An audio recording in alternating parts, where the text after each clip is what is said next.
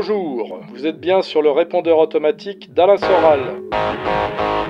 Je ne prends ni les injures ni les appels masqués. Laissez votre message après le signal sonore. On verra si on vous répond.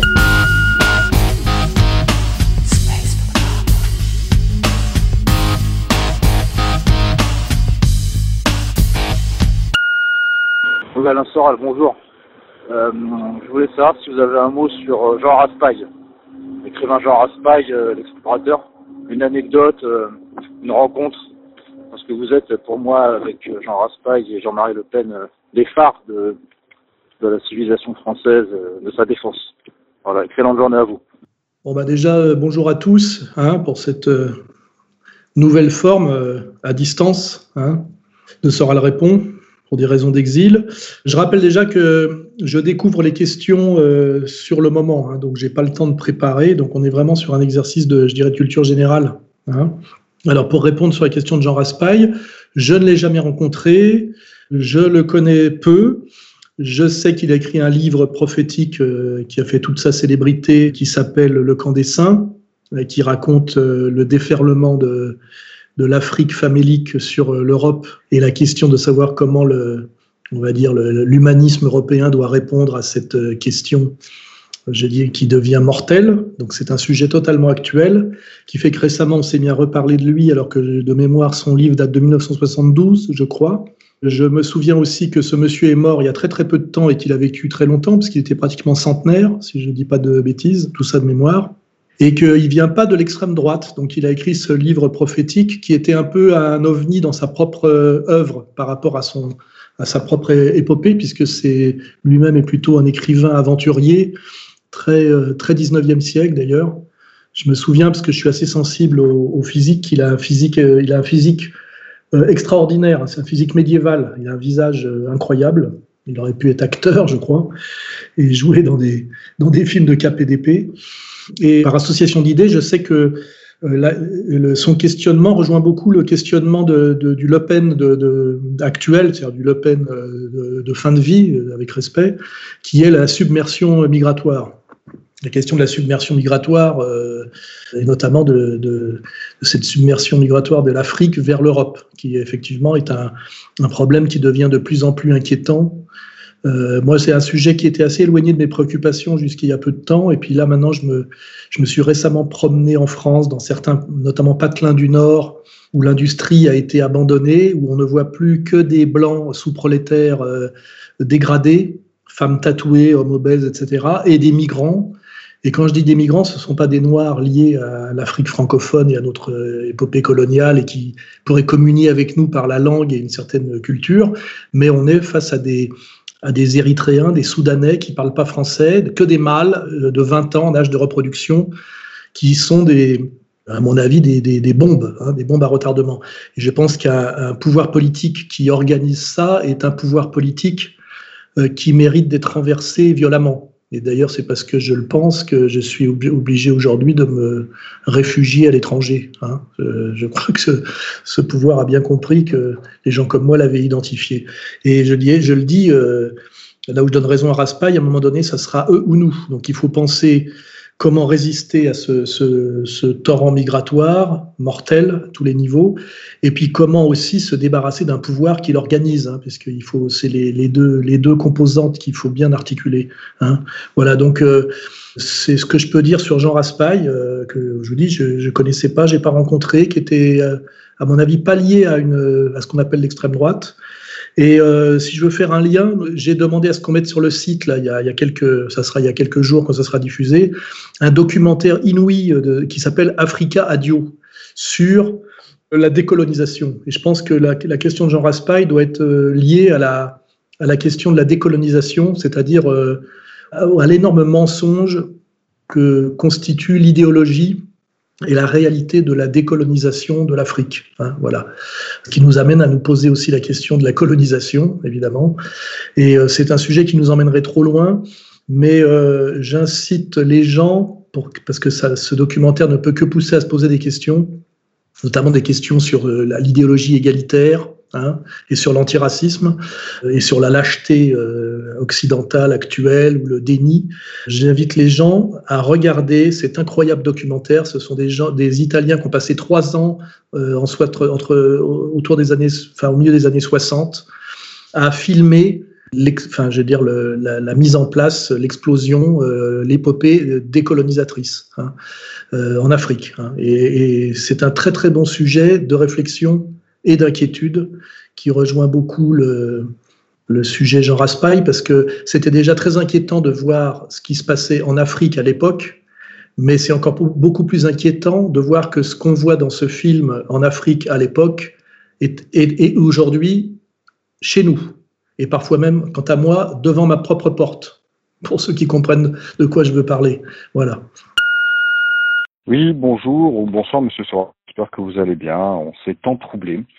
Alors moi, ma question, elle va être un peu plus légère. Euh, J'aurais voulu avoir votre avis sur Michel Houellebecq, euh, sur ce personnage qui est quand même un peu atypique. Euh, que pensez-vous du personnage, de l'écrivain et de la qualité de son écriture et notamment de ses livres? Et moi, je pense à un livre, Extension du domaine de la lutte, qui m'a un peu, pas dire bouleversé, mais qui m'a bien marqué, euh, à l'instar de Misère du désir. Hein, je pense que c'est deux fondamentaux à lire. Voilà, donc euh, bah, je vous remercie bien et prenez soin de vous. Alors, euh, excellent, excellente question, excellent sujet, puisque en fait, moi, j'ai été un des premiers à découvrir Extension du domaine de la lutte, qui à l'époque avait été édité par Maurice Nadeau. Et à l'époque, je pigeais au journal 20 ans, dont Isabelle Chazot était la, la rédactrice en chef. je pigeais d'ailleurs à côté d'un personnage qui s'est rendu célèbre depuis, de façon d'ailleurs un peu ambigu, euh, qui est euh, Simon Liberati.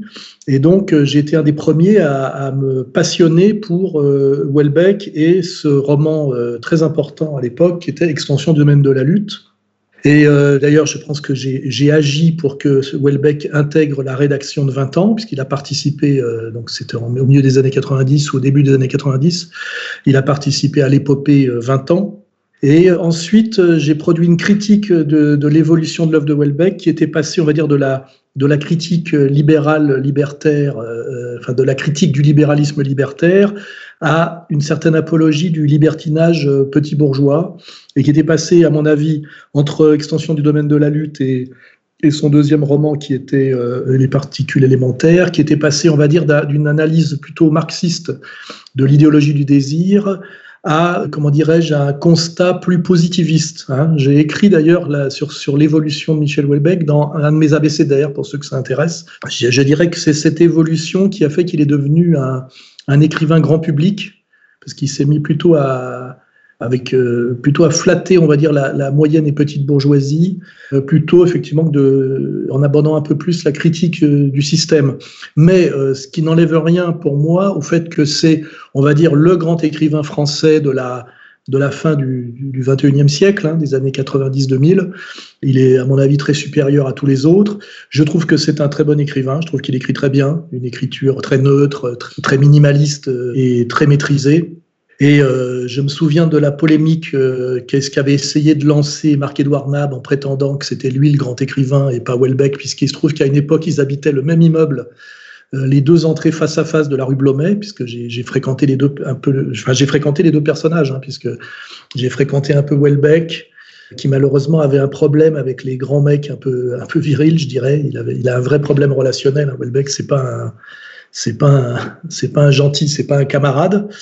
Et j'ai fréquenté aussi Nab, euh, qui a d'autres qualités et d'autres défauts. Mais pour moi, il est certain, il était certain, même à l'époque où je soutenais Nab pour des questions de militantisme euh, antisioniste, que le grand écrivain des deux, et surtout le grand romancier, euh, c'est Welbeck. Hein, puisque, voilà, tant sur le plan de la qualité d'écriture, pour moi, c'est incomparable. Welbeck écrit, écrit bien mieux.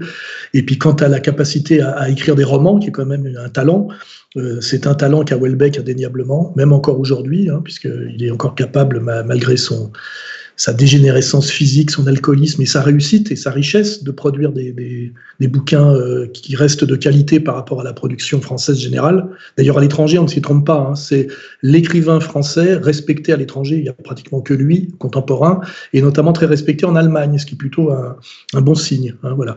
Donc, euh, je n'ai pas de, de, de, mal à dire de Welbeck parce que Gérard Welbeck, c'est quand même quelque chose qui, qui en impose. Hein. C'est, il a une œuvre il, est capable il a été capable d'écrire plusieurs romans qui tiennent la route. Il a un style. Euh, c'est un personnage assez atypique et très efficace même sur le plan de la, des prestations télé. Hein. Il y a eu des, des écrivains comme ça. Euh, je me rappelle de celui qui est devenu euh, prix Nobel de littérature, là, qui nous faisait un numéro bégayant dans les années 70. J'ai oublié son nom, là, celui qui avait écrit La place de l'étoile. Il y a régulièrement des, des personnages comme ça qui émergent. Bon, il y a eu Françoise Sagan, hein. et Welbeck est, est de ce point de vue-là un, personnage complet de la modernité, parce qu'il y a la prestation audiovisuelle qui est, qui est efficace et, qui, lui est très personnelle, et, il y a la qualité d'écriture et, l'œuvre. Hein, voilà. Donc, euh, disons que je, je suis obligé de, respecter Welbeck, qui, est quelqu'un qui pèse Hein et moi, je suis euh, plutôt, un, contrairement à ce que pourraient croire certains, un être d'admiration. De, et franchement, euh, ce que, ce que fait Welbeck, je ne saurais pas le faire. Hein. Euh, voilà. Bon, Peut-être que lui ne saurait pas faire ce que je fais. Donc voilà, je crois que j'ai j'ai dit ce que je pouvais euh, pour penser de Welbeck, tout en effectivement euh, faisant remarquer que il est jamais allé jusqu'au bout de la critique du, du, du système, mais par petites touches, et on sent bien qu'il a compris. Mais euh, je pense que c'est une stratégie comme une autre. Hein, voilà, euh, c'est une stratégie comme une autre. Euh, il y a quand même dans, ces livres un, contenu critique et subversif qui qui mérite d'être remarqué et respecté. Voilà. Celui auquel je pensais, là, qui faisait un, numéro d'autiste assez ridicule à la, télé à l'époque et qui était un numéro surfait, hein. c'était Modiano, qui depuis a, je crois, eu, a eu droit au prix Nobel de littérature, alors que c'est pas grand-chose, hein, c'est vraiment. Mais là, il y a peut-être une, une, explication par l'appartenance communautaire, mais là, je voudrais pas trop insister, j'ai déjà suffisamment d'ennuis comme ça. Bonjour, Monsieur Soral. Voilà, je vous appelle euh, concernant un, un sujet qui m'interpelle qui m'intéresse du moins. Voilà, vous faites souvent euh, référence à votre statut de d'auto-patron. Vous êtes patron de, votre euh, entreprise, si j'ose dire. Moi, je suis salarié. Que pensez-vous de l'actionnariat, du système d'actionnariat et du versement de dividendes? Voilà, je vous remercie pour votre réponse et je vous souhaite une bonne continuation. Merci. Bah, ce que j'en pense déjà, euh, il faut, il faut avant d'en penser quelque chose, il faut faire un constat historique. Euh, l'actionnariat est, euh, après la lettre de change, la lettre de change, je crois que c'est 12e siècle, l'actionnariat c'est plutôt 15e, un truc comme ça, c'est ce qui a permis, comment dirais-je, le, développement, euh, la progression de ce qu'on appelle le capitalisme, hein, justement en, permettant d'aller au-delà de, de l'investissement individuel et de la, la production-consommation immédiate. on sait que les débuts de l'actionnariat ça s'est passé, je crois, euh, ce qu'on appelle aujourd'hui la Hollande, plus précisément euh, Amsterdam, et qu'en fait, c'est rendu possible par un, un, certain égalitarisme citoyen qui a à voir avec le, protestantisme du Nord, hein, et que c'est au départ, ce sont donc des, sociétés de, commerce qui euh, groupent des citoyens pour pouvoir accumuler euh, une quantité plus, massive de capital dans le but de faire, parce qu'on est dans un port de l'import-export, hein, notamment des épices, euh, etc. Et, donc c'est des bateaux qui partent et qui reviennent, on vend la marchandise et après on partage les bénéfices. Donc c'est une idée effectivement de, groupe d'actionnaires qui, avec du capital à risque collectif, euh, une épopée euh, marchande, et avec derrière l'espoir d'un bénéfice et le partage des bénéfices, avec tout avec un travail effectivement de jeu d'écriture, de loi, etc. Ça, c'est ça s'est pas fait en France, c'est pas catholique, c'est protestant, c'est d'abord hollandais, et après ça c'est passé de la Hollande à l'Angleterre, euh, notamment avec la City, mais là, on, peut distinguer deux approches effectivement de, ce capitalisme en, en expansion. C'est euh, ce dont parle d'ailleurs très bien Henry Ford, c'est le capitalisme entrepreneurial on va dire plus ou moins quand même créateur de richesse et qui est très profondément protestant avec cette idée de que le, le travail est une manière de, de magnifier Dieu. Hein. on n'est pas dans le contemplatif du tout. Et puis cet autre capitalisme plus spéculatif et qui, qui amène au capitalisme financier, qui est lui est beaucoup plus parasitaire hein, et qui a plus à voir avec le judaïsme qu'avec le protestantisme, même s'il y a un tronc commun, on va dire vétérotestamentaire et des valeurs communes entre le protestantisme et le judaïsme. Et là, ça renvoie aux travaux de Sombart et aux travaux de, Weber sur qui est euh, derrière, on va dire, l'épopée, euh, l'épopée du, capitalisme sur le plan de l'idée. Hein, voilà. Hein. On est dans un monde judéo-protestant avec effectivement deux pôles, capitalisme entrepreneurial, créateur de richesses, euh, qui renvoie plutôt aux anglo-saxons puritains, voire un certain protestantisme allemand, et puis de l'autre côté, un capitalisme plus spéculatif, plus parasitaire, qui en renvoie plutôt euh, à la vision biblique, au judaïsme, et aujourd'hui à quelque chose qui nous amène plus vers la City et vers Wall Street. Hein, voilà. Donc, euh, ce que je pense de l'actionnariat, c'est qu'il y avait une logique dans, le développement du capital, la lettre de change, l'actionnariat, que, c'est ce qu'on appelle la logique interne du capital, et que je ne peux que la constater, et que effectivement la question que se posent les marxistes, c'est est-ce qu'on peut prendre quelque chose du capitalisme et en rejeter une partie ou est-ce qu'en réalité, euh, il faut tout prendre ou tout rejeter, qui est plutôt la position de, de Marx et aujourd'hui celle de Cousin euh, À la limite, j'ai pas vraiment de réponse à donner et, et à la limite, on me, me pose pas la question. Et aujourd'hui, euh, l'histoire ne nous la pose pas vraiment. Ce que nous pose comme question l'histoire actuelle, c'est plutôt la question effectivement du capitalisme spéculatif, parasitaire, virtuel, intégral, qui a beaucoup à voir avec les BlackRock, avec les, les, les, super ordinateurs et les algorithmes, effectivement, et de voir que euh, ce capitalisme-là, qui est un capitalisme euh, destructeur de richesse, euh, n'a sans doute plus grand-chose à voir avec celui qui a amené l'actionnariat et qui renvoie plutôt à une, à une aventure capitaliste et marchande qui, a, qui avait quelque chose d'à la fois logique et d'un point de vue moral de, respectable, puisqu'il y avait un rapport entre le bénéfice, l'investissement et le risque. Hein, voilà. Et, euh, et, puis surtout, ce qu'on doit constater, c'est que cette ingénierie capitaliste qui, est, arrivée euh, étape par étape dans l'histoire a profondément bouleversé euh, l'histoire de l'Occident et même constitutive de, l'histoire de l'Occident et donc de, notre histoire. Donc, dans un premier temps déjà, avant de savoir si c'est bien ou si c'est mal, euh, si tant est qu'on puisse se poser des questions aussi radicales, il faudrait déjà que, que nous, hommes blancs de la société occidentale, comprenions de quoi nous sommes faits sur ce plan, euh, je dirais, euh, épistémologique, hein, que ce soit, voilà, il faut comprendre notre épopée technicienne et, notre épopée euh, financière hein, pour comprendre effectivement de quoi nous sommes faits d'un point de vue de l'imaginaire, de la culture, des symboles, etc., etc. Donc euh, comprendre euh, qu'à un moment donné, il y a eu effectivement cette ce, ce, saut qualitatif de l'actionnariat, où ça s'est passé et quelle idéologie l'a porté, savoir que justement c'est pas catholique, que c'est protestant, que nous Français sommes passés un peu à côté. Euh, nous avons rejoint, euh, on va dire, euh, ce monde en, en, traînant les pieds. Bah, explique, explique pas mal de choses sur la montée au pinacle de certains, le déclassement d'autres, quand je pense à l'Angleterre par rapport à la France, etc., etc. Donc toutes ces questions, Effectivement, ce qu'il faut d'abord, c'est les étudier, les connaître, euh, les articuler, euh, les comprendre avant d'émettre des, jugements de valeur et, surtout avant d'émettre des jugements de valeur à l'emporte-pièce. Euh, l'histoire est complexe et ne, mérite pas qu'on y réponde par, je dirais, pour, contre, oui, non. Hein, voilà. Oui, bonjour Monsieur Soral, j'ai une question pour vous. Qu'est-ce que vous pensez du développement personnel? Parce qu'on voit que ça prend un peu l'essor en ce moment.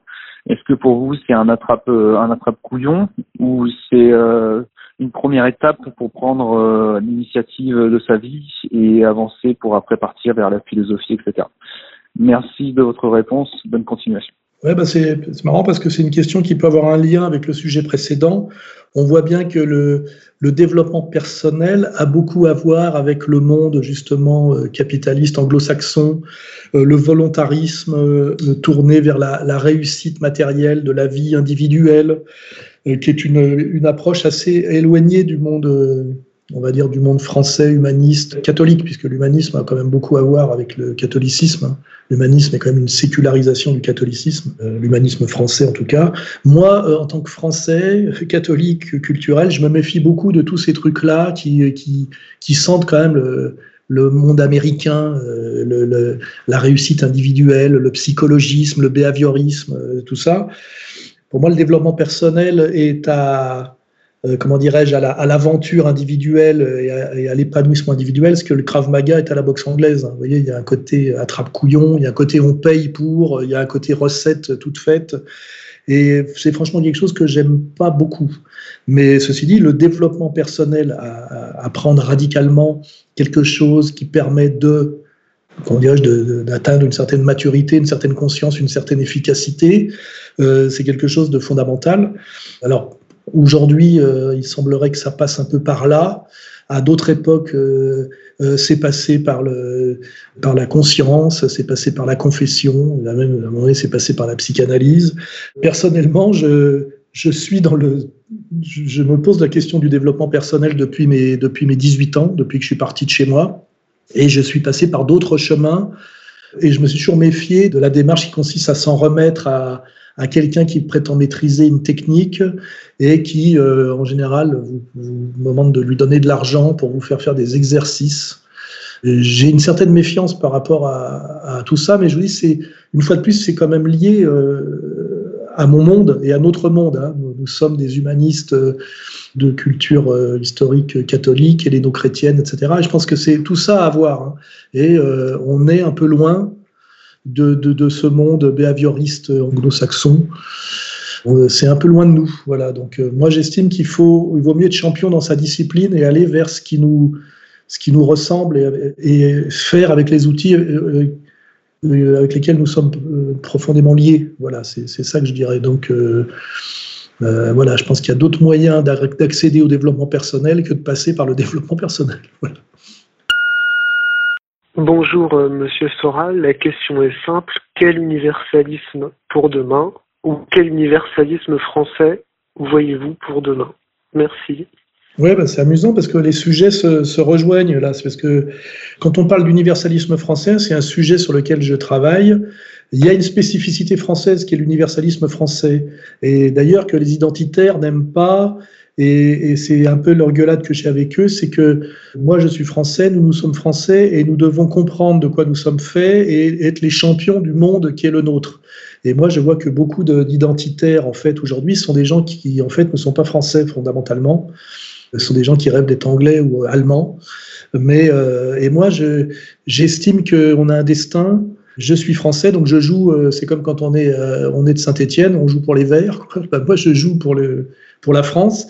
Et la France, c'est l'universalisme français. Alors il faut comprendre une fois de plus ce que c'est et en quoi il y a un génie euh, français de l'universalisme français et en quoi il y a une universalité, hein, euh, ce que j'appelle les systèmes mondes. Hein.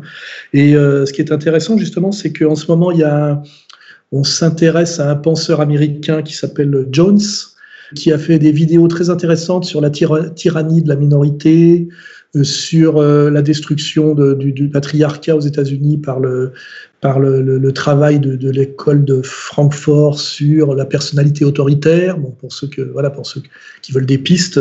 Et lui, dit que la France et, l'universalisme français, qui lui appelle, il appelle le néotomisme, puisqu'en fait c'est la même chose quand on réfléchit, c'est-à-dire ce qu'on appelle le logos chrétien, que la France a beaucoup à voir avec ce, euh, on va dire, cette arme de combat qui est le, logos chrétien. Euh, c'est la France fille aînée de l'Église, c'est la France helléno-chrétienne, c'est la France qui a réussi à faire converger la raison et la charité à travers euh, euh, des, des, des, personnages de son histoire. Hein. Et ce, ce, ce, penseur américain pense comme moi que la France a un rôle à jouer dans le combat de demain face au nouvel ordre mondial, face justement à cet ordre, euh, on va dire, euh, védéro-testamentaire très dur, qui est le, le, judéo-protestantisme qui règne sur le monde à travers l'Amérique. Et euh, ce monsieur Jones rappelle qu'il y a eu un combat profond qui s'est joué aux États-Unis entre, on va dire, l'idéologie française, hein, cet universalisme français incarné plutôt dans les, États du Sud et aussi par la manière dont on a géré la question indienne, dans ce qui est aujourd'hui le Canada, et la manière brutale, guerrière et, destructrice qu'ont utilisé les, les anglo les anglo protestants. Et ce monsieur Jones dit que ce combat est toujours actuel aux États-Unis et que d'ailleurs ce qui se passe aujourd'hui autour de la réélection possible et du combat de Trump et des gens qui y derrière Trump, on parlera de Quanon peut-être tout à l'heure, eh ben, il y a ces deux idéologies profondes aux États-Unis qui s'affrontent.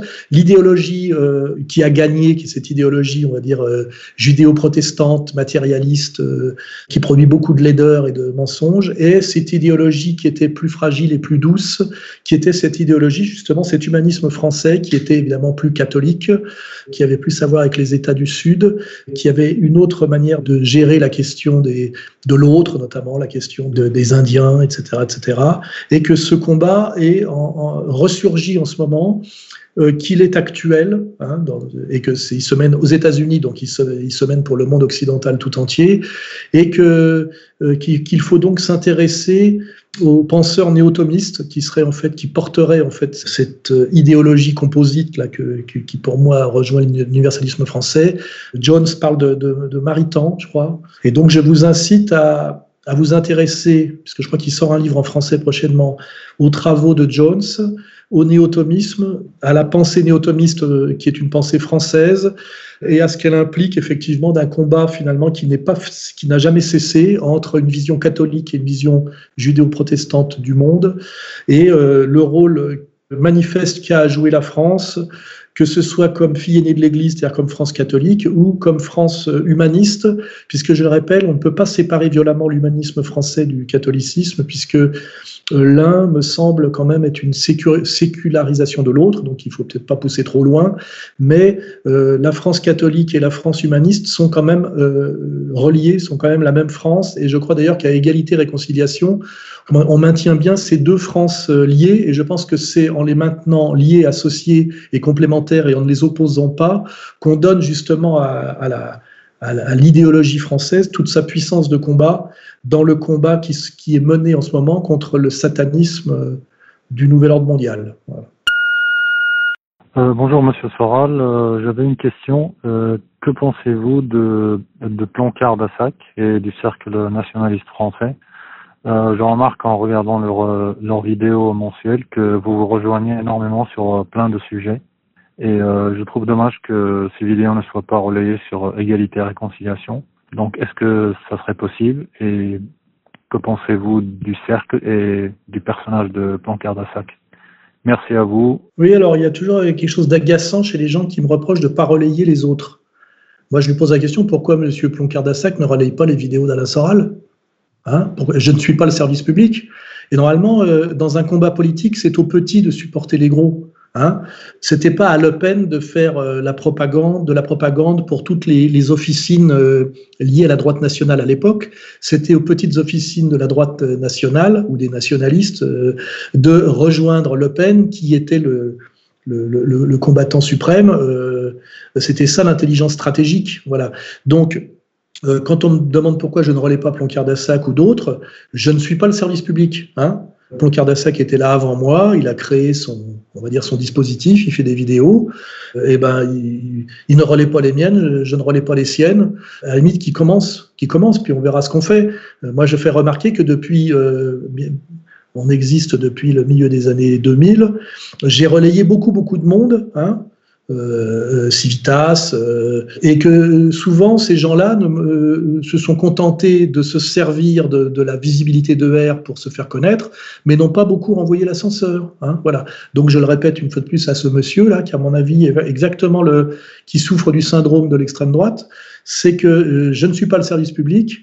J'ai acquis une visibilité qu'il faut analyser parce que sans doute elle est, elle est méritée, hein, et que c'est cette visibilité qui me donne normalement le droit je dirais, pas d'exiger, mais de, de, souhaiter que ceux qui disent à peu près comme moi, même si moi je dis aussi à peu près comme eux, eh ben, relaient mon travail et euh, se soucient de faire corps avec le vaisseau amiral plutôt que euh, d'exiger que je relaie leur petite voix comme si j'étais, euh, je vous dis, le, service public. Hein, alors que je fais remarquer plusieurs choses, j'en prends dix fois plus plein la gueule qu'eux. Hein, donc normalement, on devrait soutenir celui qui est le plus combattu, hein, et, qui est le plus combattu parce que le plus visible. Hein. Et euh, deuxièmement, je pourrais poser la question pourquoi Ploncard d'Assac n'est pas plus combattu par le système alors qu'il dit pratiquement euh, comme moi? Ça, c'est une vraie question. Est-ce que le système exige, estime qu'il n'est pas dangereux alors que moi je le suis?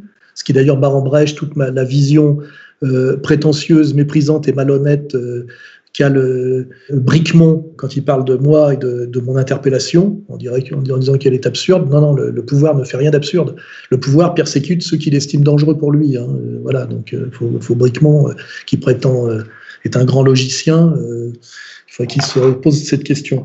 En revanche, pour, pour finir sur un compliment, ce que je respecte chez Ploncard d'Assac, c'est qu'il n'est pas tombé dans le piège, la tentation et la trahison du national-sionisme. Et ça, ça mérite le respect, parce qu'aujourd'hui, pour moi, dans le camp national, il y a ceux qui vont au tapin et à la gamelle en pensant qu'avec Zemmour, ils auront droit à des miettes, et qui sont pour moi des lâches, des crétins et des stratèges de deuxième zone, parce que, à mon avis, ça ne débouchera sur rien quant à la, je dirais, au, vrai nationalisme français.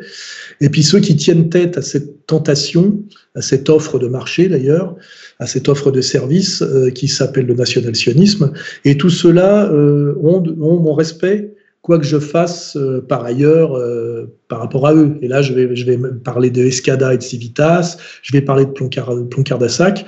Donc pour moi, ces gens-là sont, on va le dire, des compagnons de combat. J'aurais dû en citer d'autres, hein. excusez-moi si j'en oublie, euh, c'est pas volontaire.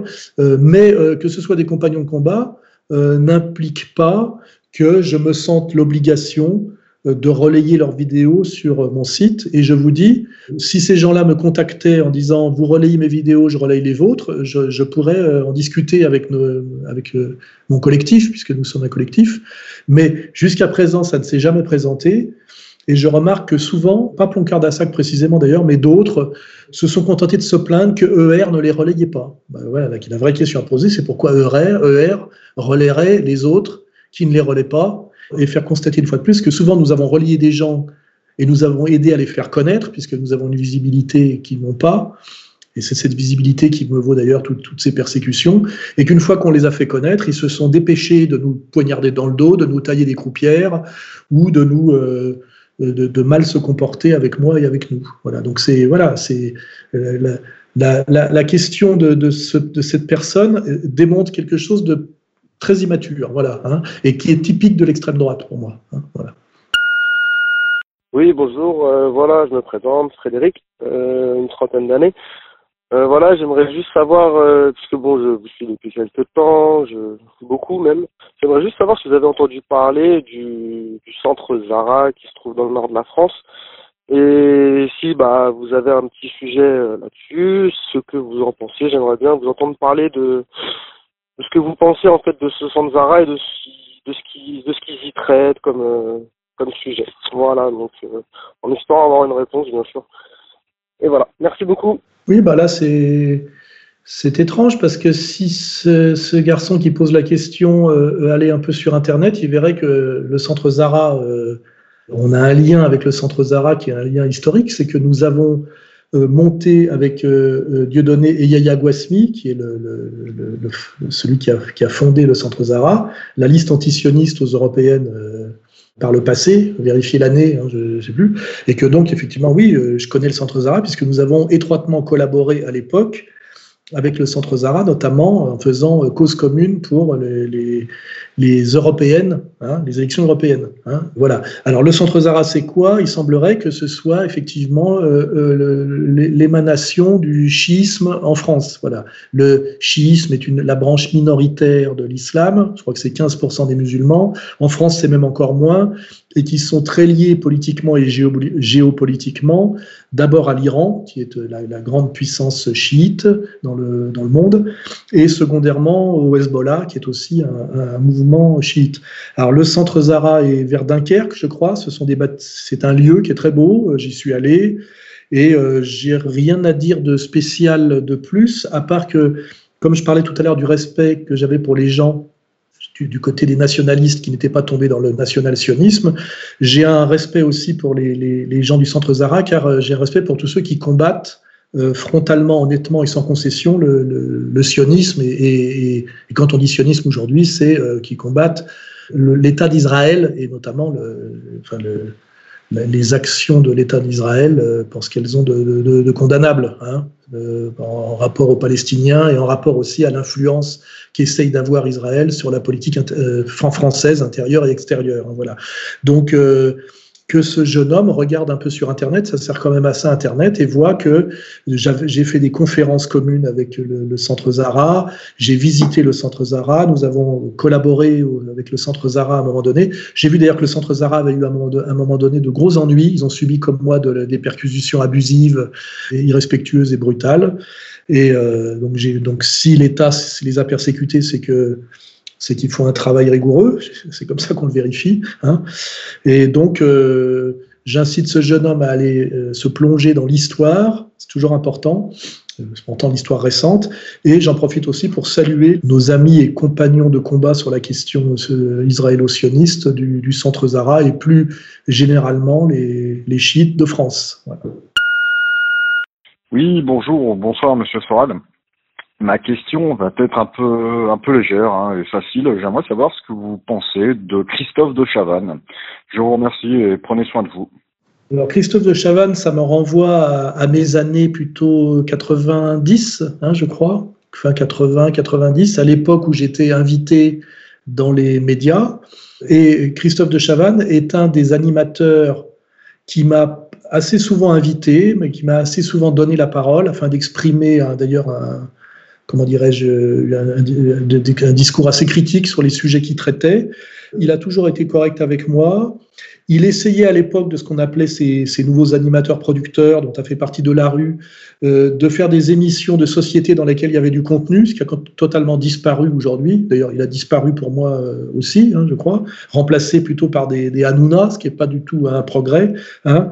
Nous avons eu même à certains moments des, complicités avec De Chavannes. J'en dirai pas plus puisque je m'étais engagé à l'époque euh, à, garder le secret, mais euh, euh, il m'a aidé parfois un peu à exprimer ma voix dissidente par rapport à des gens qui voulaient me couper le sifflet. À l'époque, c'était pas les c'était pas le CRIF et le, tout-puissant lobby judéo-sioniste, c'était plutôt le petit lobby qui lui est d'ailleurs inféodé, qui était le, lobby féministe, qui était très agressif à l'époque et qui voulait, n'ayant pas grand-chose à répondre aux critiques que je formulais à son égard, essayer de me couper le sifflet. De Chavannes m'avait plusieurs fois donné la parole malgré, euh, malgré des pressions, hein, donc je le dis ici, je le remercie. Et de même que je peux déplorer la, la mort assez triste et assez tragique d'un de la rue, je peux déplorer l'époque où De Chavannes avait des émissions dans lesquelles il y avait un peu de contenu, l'époque où il m'invitait euh, assez respectueusement, ce qui est vraiment une époque révolue aujourd'hui, pas, à cause de lui. Et euh, je ne sais pas ce qu'il est devenu depuis. Euh, j'ai l'impression qu'il a un peu disparu. Et j'en profite, bah, si à un moment donné, par, hasard, il, entend cette émission, pour le saluer et, et, lui dire que je me rappelle de lui avec, avec sympathie et que il, incarne pour moi une, époque euh, de la télé qui était quand même beaucoup plus respectable, respectueuse, beaucoup moins dégueulasse et vulgaire que celle incarnée aujourd'hui, notamment par, euh, par Hanouna. Bonjour Monsieur Soral, j'aurais aimé savoir si vous connaissiez les, les, écrits de Théodore Kaczynski, celui qu'on appelle plus communément Una Bomber, et ce que vous en pensiez. Voilà, avoir votre avis là-dessus. Merci, bon courage et bonne continuation. Oui, bah, il est évident que je connais un petit peu euh, le personnage et le travail de Una Bomber, euh, puisqu'effectivement c'est un personnage euh, radical, là on peut vraiment employer le mot, très intéressant et très, très troublant. on rappelle que c'est un type qui a une formation de mathématiques et qui à un moment donné produit une critique radicale du, lien entre euh, la technologie, c'est-à-dire la modernité occidentale, et le totalitarisme, hein, entre la, technique et la politique, et qui montre que la, haute technologie amène au totalitarisme, à la déshumanisation, etc. Et euh, il, adopte deux postures radicales, il se met à vivre dans une cabane dans la forêt sans aucun, aucun lien avec la modernité, le monde urbain et la technique, et une autre dimension, effectivement, qui le rend célèbre et, plus critiquable et plus radicale, où il se met à envoyer des colis piégés à des gens qu'il estime responsables de cette dérive totalitaire et de, la responsabilité qu'ont les, les, techniciens sur cette dérive totalitaire. Voilà. Alors, euh, en plus de cette action, il a écrit. Hein. D'ailleurs, ses écrits sont publiés. Je les ai eus entre les mains. Et effectivement, c'est une, c'est une pensée, parce que c'en est une, qui pose beaucoup de questions sur, euh, sur notre modernité. Et, et ben, pareil, on peut, on peut coupler les sujets avec effectivement l'évolution du capitalisme euh, couplé à la haute technologie avec les ordinateurs, les, je sais pas comment on dit là, les super ordinateurs euh, et la violence que ça produit sur le monde, euh, plus la technologie guerrière évidemment, etc., etc. et une fois de plus, ben, j'incite les gens, moi, à lire euh, ce monsieur, hein, puisque je crois qu'il est en prison pour, pour toujours maintenant, mais ses écrits euh, sont édités, et à, réfléchir sur la pensée radicale euh, de ce monsieur, mais pensée radicale, mais assez cohérente. Hein. Voilà, donc si je peux, par cette petite intervention, pousser les gens qui me suivent, puisque en fait c'est quand même mon travail d'éveilleur de, de, de, conscience, et, et d'inciter, d'incitateur à la, à la culture générale, et à une culture générale qui en général n'est pas proposée par les les médias dominants au service de l'idéologie dominante, puisque ces travaux produisent une critique que le système, c'est comme ça qu'il faut l'appeler, ne veut pas entendre, parce qu'effectivement, ce système euh, n'a pas beaucoup de réponses à opposer aux critiques qui lui sont formulées et préfère éviter le débat. Hein. ça me rappelle ce que disait récemment euh, un couillon comme Chouard, qui disait qu'on devrait donner la parole aux révisionnistes, puisque le meilleur moyen de prouver que les révisionnistes se torent, c'est de les laisser exprimer leurs idées. Quand Chouard dit ça, on se demande s'il fait l'âne ou si c'en est un. Hein. Mais bon, je pense que les gens un peu, qui ont un peu de logique comprennent bien que quand on interdit une pensée, c'est parce qu'on ne sait plus trop comment faire pour lui répondre sur le plan des arguments. Hein, voilà. Donc, euh, Una Bomber, lui, n'est pas interdit, étrangement. Hein. Euh, là, ils viennent de m'interdire la vente de My Camp sur Amazon, mais euh, le, les écrits d'Una Bomber, eux, sont disponibles. Alors sans doute que, la différence d'Adolf Hitler, Una Bomber n'avait pas les moyens, n'a pas les moyens et n'avait pas les moyens d'envahir la Pologne, mais donc raison de plus pour pouvoir pour lire et réfléchir à partir de cette œuvre cohérente et très radicale qui est l'œuvre de ce monsieur au nom difficilement prononçable, mais, dont le, le, pseudonyme est Una Bomber. Voilà. Bonjour Alain, bonjour ou bonsoir. Euh, euh, j'espère que vous allez bien et merci beaucoup euh, pour tout votre travail. Je voulais aussi vous remercier pour Égalité et Réconciliation, la chaîne YouTube, le site comme ERFM. ERFM passe de la très très bonne musique et je vous félicite vraiment pour votre playlist ou pour la, la personne qui choisit la musique pour la playlist. Euh, ma question, alors, euh, euh, donc un mot, Q, ou plutôt QAnon. Je sais pas si on peut en parler ou pas. Est-ce qu'on peut en parler ou pas? Et si on peut en parler, ben, je voulais savoir quelle est votre votre opinion, si vous suivez, si vous si vous êtes au courant et aussi, bah, je suis sûre que vous êtes au courant et Qu'est-ce que vous en pensez? Merci beaucoup Alain et je vous souhaite euh, une très très bonne journée ou une très très bonne soirée. Oui, ben là nous avons notre quota de femmes, ce qui est très agréable, mais on voit quand même que le quota de femmes, c'est-à-dire les femmes qui s'intéressent sérieusement à la politique, eh ben c'est euh, une femme pour dix hommes. Hein. Voilà, c'est une réalité que je constate. Donc, euh, je, félicite d'autant plus cette femme de faire partie de, ce, quota euh, minoritaire. Hein. Euh, donc il y, a, deux sujets, là, il y a la, musique. Oui, bah, la, bande, son de RFM, c'est en grande partie euh, mes, mes, playlists. Et puis après, d'autres interventions, dont toi aussi d'ailleurs, je crois, hein, le camarade, oui, tu, tu, participes à la création de la playlist.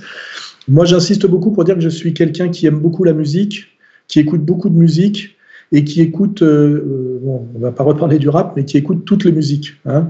Euh, j'ai d'ailleurs un, un, des premiers sujets dans Gueulade avec Marion Sigaud, c'est que moi j'adore la pop rock anglo-américaine des années 60-70. Je pense que le génie jeune du jeunisme des années 60-70, c'est la musique et rien d'autre. Ils ont été nuls dans tous les sujets, mais ils sont géniaux en musique. Je, pense que Jimi Hendrix est génial. je ne veux pas en citer d'autres, mais je veux dire, euh, ce sont des, gamins de 20 ans qui avaient un génie mélodique, des capacités vocales, un bon goût, avec de la recherche. Je veux dire, je, suis, je reste époustouflé par le génie musical des années 60. Enfin, ça va de, en général, quand je vais être précis, on va de 63 à 74, hein, en gros. Et je suis, je, suis un passionné de musique, même si à partir de ce, de cette base, puisque ça correspond à mon adolescence. Hein. J'ai eu 16 ans en 74 et j'ai été bouleversé par deux disques à l'époque qui étaient Rock Bottom de Robert Wyatt et euh, The Love Lies Down on Broadway de Genesis, même si je pense que je mets quand même euh, Wyatt bien au-dessus de Peter Gabriel, mais je ne vais pas cracher sur ce que j'ai adoré quand j'étais jeune. Je reste bouleversé par Robert Wyatt, je le suis un peu moins par euh, Genesis, mais bon, c'était quand même pas du tout de la merde. Je pense que les gens qui n'aiment pas la musique, les gens qui disent comme Marion Sigaud que c'est de la musique satanique euh, et qui, qui se mettent à pousser des cris euh, sont des imbéciles, hein, et que la musique c'est l'au-delà du concept, ça se, ça, ça, ça s'analyse pas de manière militante, ça se critique pas de manière militante. C'est quelque chose qui justement nous, nous repose de ce monde de l'idée, de ce monde du combat, de ce monde de la politique. D'ailleurs, je n'aime pas la, la musique et la chanson militante. C'est toujours une musique et une chanson de deuxième ordre. Hein. Donc euh, euh, la bande son de RFM correspond en, en, grande partie à mes goûts. Et moi, je juge beaucoup les gens sur leurs goûts musicaux. C'est très important parce que justement, là, il n'y a pas de baratin politique, il n'y a pas de concept. Mais pour moi, comme le dit, euh, je ne sais pas qui le dit, si c'est Quincy Jones ou euh, Miles Davis, deux grands d'ailleurs, qui d'ailleurs euh, sont passés par Nadia Boulanger et la musique savante. Hein. C'est de la musique métisse et c'est peut-être l'endroit où le métissage a produit quelque chose de, qualité. C'est dans le jazz. Hein. Il y a un métissage intéressant qu'on peut respecter, incarné parfaitement par, par Miles Davis. Hein. Il y a la bonne et la mauvaise musique. Et moi, je, je, pense que la manière la plus profonde en fait de juger de la sensibilité d'un être, euh, en général, c'est par ses goûts musicaux et sa sensibilité musicale. Hein. Je me méfie beaucoup des gens qui n'ont pas d'oreille, qui ne comprennent rien à la musique ou qui, ou qui aiment la, la, la fausse bonne musique ou la, la vraie mauvaise musique, quoi, parce qu'il y a les deux. Hein. Je pense que même la fausse bonne musique, c'est encore plus inquiétant parce que c'est là où il faut, encore, faut le plus se méfier. Donc sur le sujet de la musique, euh, voilà, je suis euh, sérieux et intransigeant. Quelqu'un qui ne comprend rien à Rock Bottom de Robert Wyatt ou qui pense que même que, que les Rolling Stones se réduisent à du, à du show business alors qu'il y a un génie musical du tandem. Euh, du tandem Keith Richard, euh, Mick Jagger, euh, il faut pas oublier que s'ils ont pu faire tout, tout ce cirque derrière, c'est qu'il y a du génie musical. Hein. C'est des mecs qui ont écrit des chansons géniales à tous les niveaux. Hein mélodie, euh, riff, euh, arrangement, même texte. Euh, voilà, il faut. Je ne dire, je les oppose pas aux Beatles. Hein, il y a du génie chez les Beatles exactement de la même façon. Je, le dis, je reste euh, fasciné par le génie euh, musical de l'adolescence culturelle des années 60, 70. Et d'ailleurs, je le rappelle, en dehors de ça, tout le reste, c'est peinture, littérature, c'est vraiment très très inférieur à tout ce qui a eu lieu avant. Mais là, il y a eu y a eu, il y a eu du génie, quoi. Hein, voilà. Donc, euh, AER, on aime la musique, on, aime la bonne musique, et on ne dit pas de conneries euh, sur la musique. Hein, voilà. Euh, bon. Deuxième sujet, Quanon, sujet plus sérieux. Ben, le sujet Quanon, QQ, Quanon, renvoie à la question fondamentale à laquelle d'ailleurs je, je, je m'accroche d'une certaine manière, comme on s'accroche à un espoir. Est-ce que Trump incarne l'espoir que Quanon met en lui? Et est-ce que Trump, donc comme Quanon, incarne un combat sérieux et profond contre ce qu'on appelle euh, le deep state, hein, contre l'État profond, c'est-à-dire ce que j'appelle moi l'empire, hein, le nouvel ordre mondial, logé aux États-Unis C'est toute la question. Est-ce que Quanon euh, en, fait trop sur Trump ou est-ce qu'effectivement Trump, discrètement, stratégiquement, intelligemment, en se faisant passer parfois pour un, un demi-débile, euh, incarne réellement ce combat que décrit Quanon. J'espère que c'est vrai, puisque moi je suis un homme d'espoir et un homme de combat. Je suis pas, j'estime que les fatalistes, c'est souvent les gens qui ont les moyens de l'être. Hein. C'est joli le monde qui se casse la gueule quand il vous tombe pas directement sur la tête. Mais euh, parce que là, c'est un spectacle. Il y a des gens qui ont les moyens de regarder le spectacle de l'effondrement du monde. Mais il y a des gens qui, comme moi et d'autres, sont dans ce monde et se le prennent directement sur la gueule. C'est pour ça que je n'aime pas trop les fatalistes esthétisants qui disent qu'il n'y a rien à faire, que hein, parce qu'en général ça veut dire quelque chose qu'on qu comprend très bien dans le, par le justement par l'analyse marxiste, c'est que s'ils trouvent ça euh, supportable, c'est parce que objectivement ils peuvent le supporter. Et, moi, ça me les rend eux insupportables, hein. parce que moi je pense à tous ceux qui n'ont pas les moyens de supporter cet effondrement du monde, et notamment eh ben, aux Gilets jaunes qui, à un moment donné, euh, sont sortis sur les ronds-points, parce que trop, c'était trop, et trop, c'était trop, pas comme idée, hein, mais c'est trop, c'était trop concrètement. Hein, ça, c'est très important, hein, l'universel concret. Hein. voilà. Donc, la question de Quanon, c'est une question d'espoir qu'on peut mettre ou pas euh, jusqu'au bout et à quel niveau dans euh, le combat politique de Trump. Moi, j'ai choisi l'espoir et, j'ai choisi très tôt d'espérer en Trump, parce que sinon euh, c'est un peu désespérant. Et euh, j'espère que Quanon a raison. Et ce que je remarque moi, c'est que euh, Trump récemment a répondu à une question sur Quanon. Il a osé parler de satanisme, il a osé parler de pédophilie ou de pédocriminalité, ce qui prouve bien qu'il est connecté à ces sujets et qu'il ne botte pas en touche. Parce que quand rien de prononcer le mot satanisme et prononcer le mot pédophilie ou pédocriminalité en parlant de politique, c'est déjà, vous voyez, quand on, quand on nomme la chose, bah, c'est que c'est que on sait que la chose est là. Hein. et il y a ceux qui ne veulent jamais euh, nommer euh, ces choses très importantes dans le combat euh, du, nouvel ordre mondial, hein, qui sont justement ce que j'ai mis en avant assez tôt, la notion de pédocriminalité sataniste de réseau comme sommet et comme même, je dirais, religion de l'oligarchie mondialiste. Hein, voilà. Ce que je remarque, c'est que Quanon en parle, que Trump prononce les, mots, hein, et que tout ça euh, me donne un peu d'espoir.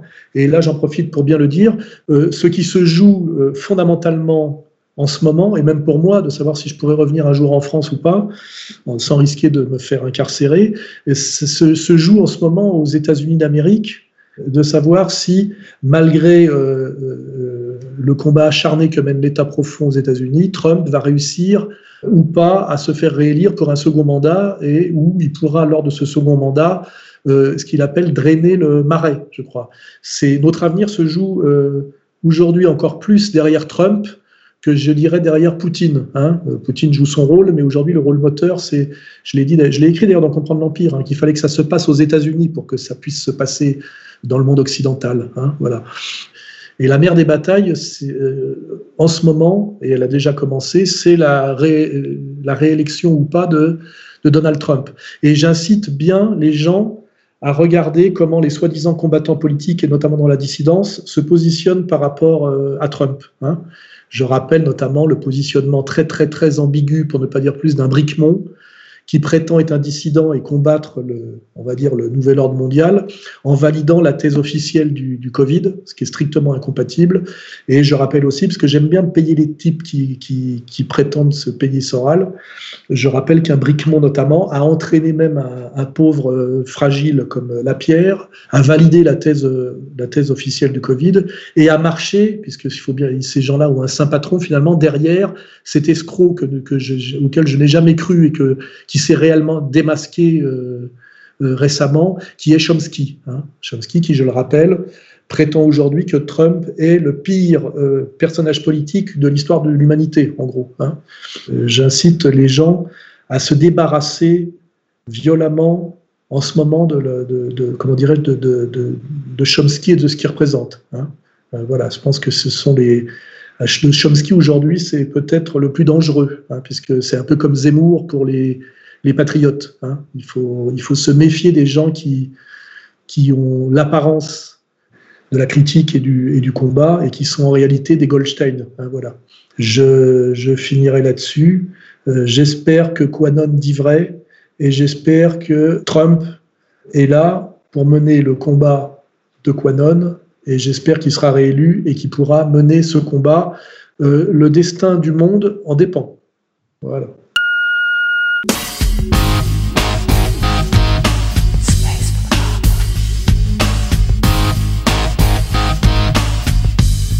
Vous souhaitez poser d'autres questions à Alain Soral ou lui répondre, appelez au 0899 25 22 66. 0899 25 22 66.